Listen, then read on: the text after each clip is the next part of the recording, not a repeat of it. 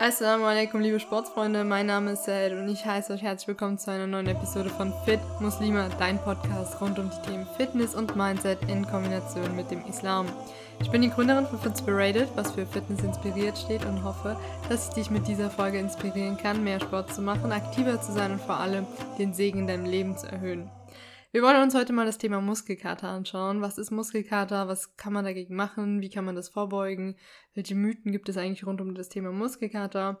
Ich kenne es von mir oder ich glaube, ich habe mich am meisten von der Frage, ey Sea, bekommst du eigentlich noch Muskelkater, am meisten zu dieser Episode anregen lassen.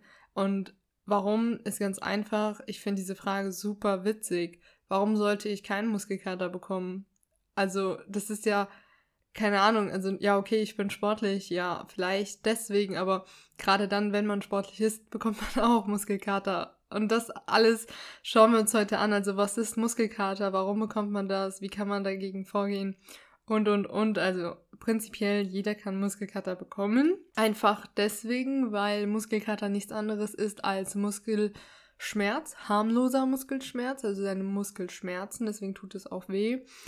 Ähm, der physiologische Prozess dahinter ist etwas komplexer, einfach formuliert. Deine Muskeln sind runtergesplittet, ähm, gesehen ganz, ganz viele kleine Muskelzellen oder Muskelfibrille nennt man das, ähm, die im Prinzip kleine Risse bekommen durch diese Überanstrengung.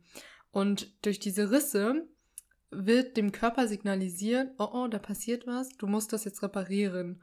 Und während der Körper versucht, das zu reparieren, wir aber weiter trainieren, kommt es dazu, dass Wasser in diese ja, Risse reinkommt, beziehungsweise in die Muskelzellen rein und deswegen die Muskeln anschwellen, beziehungsweise weniger durchblutet werden. Das ist ein relativ komplexer Prozess, einfach zu verstehen als Überanstrengung der Muskeln und deswegen auch dieser Schmerz. Tendenziell, ihr habt es vielleicht alle schon mal erfahren, oder auch nicht, vielleicht erfährt ihr das jetzt, irgendwann in der Zukunft. Ähm, der Muskelkater tritt tatsächlich nicht direkt nach dem Training ein, sondern 24 bis 36 Stunden nach der Belastung. Das ist meistens so der Punkt ähm, am Tag darauf, beziehungsweise am Tag drauf, aber relativ am Abend. Das hat einfach damit zu tun, dass der Körper in diesem Reparationsprozess ist und deswegen ab einem gewissen Zeitpunkt, beziehungsweise dieser Zeitpunkt, an dem dann der Reparationsprozess nicht vollständig ausgeführt werden kann, ähm, ja, später eintritt. Tendenziell Muskelkater ist überall möglich, also es gibt eigentlich keinen Muskel, der nicht Muskelkater bekommen kann. Es können sogar die witzigsten Stellen sein, keine Ahnung, im Becken oder so. Alles möglich. Ähm, was passiert, wenn wir Muskelkater haben? Wir sind weniger beweglich, beziehungsweise wir merken so eine Schmerz- empfindliche Druckstelle im Körper. Das ist meistens dann, wenn wir morgens aufstehen und merken, mm, irgendwie fühlt sich das gerade nicht so gut an und dann stehen wir auf und dann merken wir, alles ist so ein bisschen verhärtet. Das ist so auch so ein teilweise so ein Gefühl der Kraftlosigkeit. Und ich glaube, aufgrund dieses Gefühls der Kraftlosigkeit kommen wir auch schon mal direkt zum Mythos 1. Nämlich, meine Coaches fragen mich immer, hey sehr, ich habe Muskelkater, soll ich jetzt aufhören zu trainieren?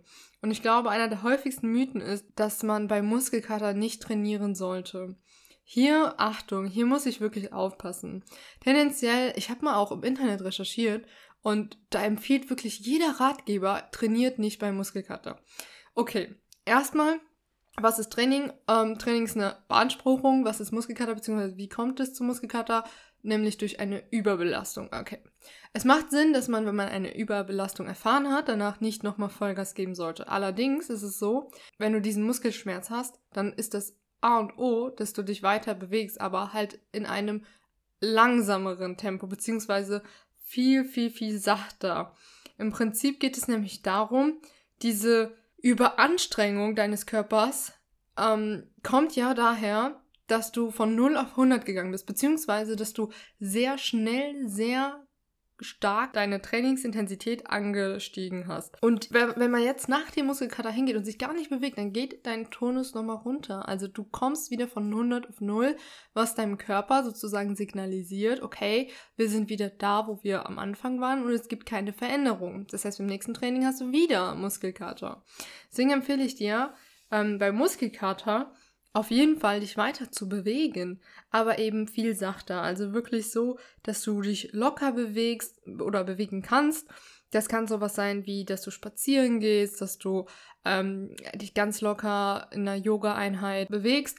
Das ist, muss auf jeden Fall nichts Großartiges sein, aber du darfst oder solltest jetzt nicht nichts machen. Also den ganzen Tag auf der Couch liegen, ähm, macht es nur schlimmer. Vielleicht hast du auch mal erfahren, wie es ist, wenn man einen Tag mit Muskelkater gar nichts macht. Was da passiert, ist nämlich, dass du am Tag darauf nochmal viel krasseren Muskelkater hast. Also die, der Muskelkater wird schlimmer, wenn du dich gar nicht bewegst oder gar nichts machst. Jetzt sprechen wir die ganze Zeit von Muskelkater. Was kann man tun, wenn dieser Schmerz eintritt und wirklich auch, ja, den Alltag beeinträchtigt? Das Schlimmste, was ich selbst erfahren habe und auch schon von meinen Coaches mitbekommen habe, ist, wenn man Beinschmerzen hat, also Muskelkater an den Beinen und dann im Gebet beim Runtergehen es richtig zieht. Das habe ich auch schon gehabt und das ist wirklich nicht schön. Ich hatte das einmal, nachdem ich den Halbmarathon gelaufen bin und einmal, nachdem ich eine sehr, sehr, sehr krasse Radtour gemacht habe, die wirklich, ich glaube, es waren fünf Stunden oder so ging. Ähm, danach haben sich meine Beine wirklich, ich würde nicht sagen wie Pudding angefühlt, weil die waren einfach voll hart, aber es hat sich vom, vom Schmerz her, vom Muskelkater her wirklich sehr schlimm angefühlt. Ähm, was kann man da tun? Also das A und O ist, dass man versteht, dass Regeneration von selbst abläuft. Tatsächlich ist das ein Prozess, den man von außen zwar beeinflussen kann, aber nicht so stark, wie man sich das gerne wünscht. Was kann man aktiv tun von außen?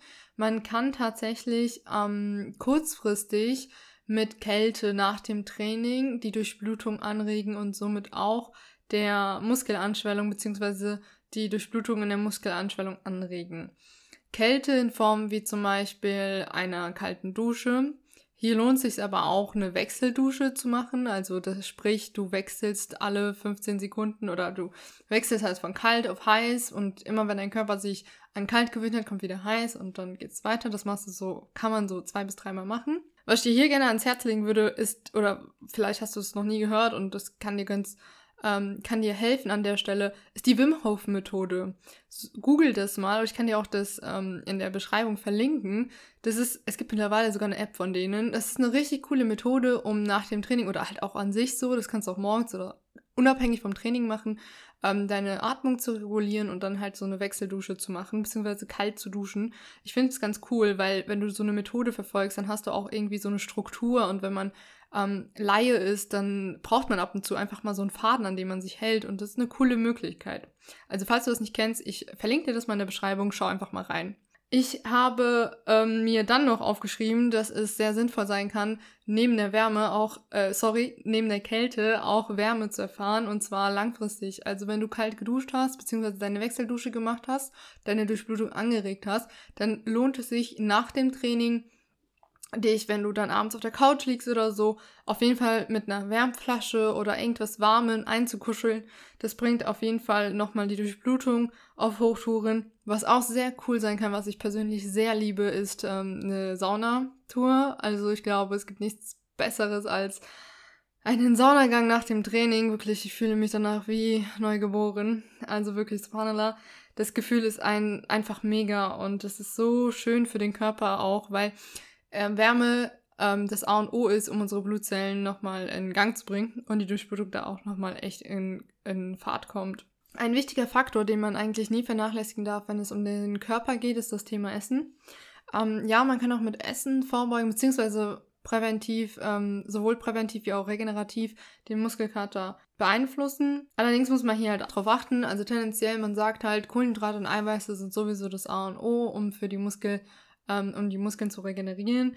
Nach dem Muskelkater wird es halt nicht anders sein. Ne? Also es bringt jetzt nichts, wenn man hingeht und nur Kohlenhydrate und Eiweiß isst, aber man kann halt vermehrt darauf achten. Es wird auch mal wieder gesagt, dass Magnesium hilfreich sein kann. Ähm, tendenziell ja, kann es schon, ähm, aber auch nur regenerativ. Präventiv weniger. Denn jetzt kann ich euch sowieso empfehlen, auf euren Magnesiumbedarf zu achten, wenn ihr äh, Muskelkater habt, sowieso. Ähm, genau, da sowohl die Lebensmittel, aber wenn ihr die Lebensmittel nicht konsumieren könnt, dann reicht es auch, wenn ihr die Nahrungsergänzungsmittel nehmt. Das sind so die drei Punkte, die auf jeden Fall ähm, super regenerativ im Nachhinein auch nochmal umsetzbar sind. Also Wärme, Kälte und Essen. Ähm, Bewegung sowieso, habe ich ja schon gesagt. Ähm, was so ein bisschen umstritten ist, ist das Thema Massage. Vor allem kräftige Massagen sind fragwürdig. Es gibt ja diese Massagepistole, die auch übel im Hype ist. Ähm, sinnvoll, ja, nein, ist so die Frage, je nachdem, wie stark der Muskelkater ist. Ähm, warum oder was ist denn der Effekt dieser Massagepistole überhaupt? Also klar, die soll massieren, sonst wird sie nicht Massagepistole heißen.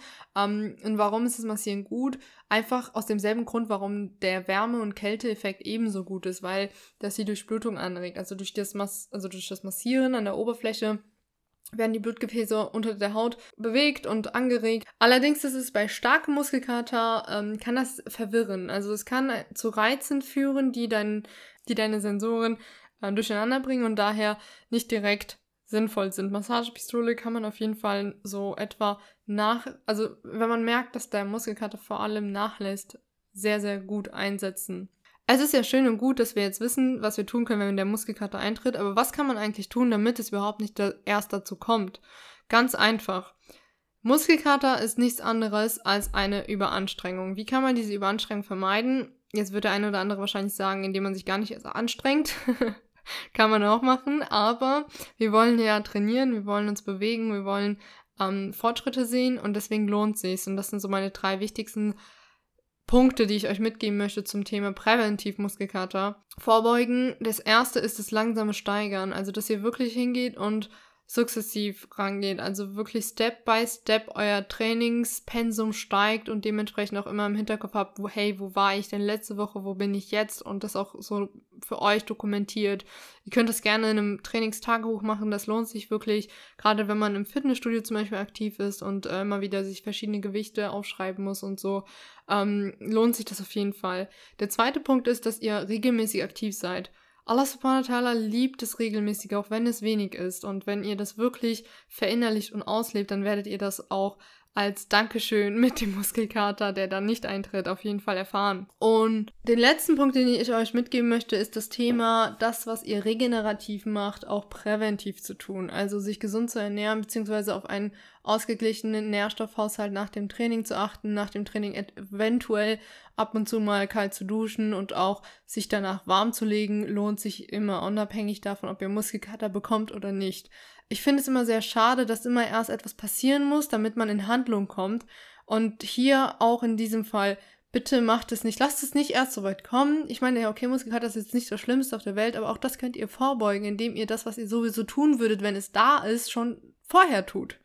Deswegen kann ich euch wirklich nur empfehlen, die regenerativen Punkte eben so präventiv zu nutzen. Ich weiß, dass der eine oder andere sich wahrscheinlich auch denkt, hä, ich dachte immer, Muskelkater ist so das Zeichen dafür, dass ich richtig trainiert habe, beziehungsweise effektiv trainiert habe. Leider ist es ein Mythos, ein sehr fataler Mythos, was einfach daher kommt, dass ähm, ja, man sich nicht mit der Thematik beschäftigt hat, tendenziell, das ist nicht effektives Training. Im Gegenteil, du schadest eigentlich deinen Muskeln, beziehungsweise du hast ja Schmerzen und Schmerzen sind nie was Gutes. Ähm, deswegen, nein, das ist nicht dein effektives Training. Es ist einfach nur, dass du sehr schnell, äh, vielleicht auch ohne Warm-up ins Training reingestiegen bist und dementsprechend dich überanstrengt hast.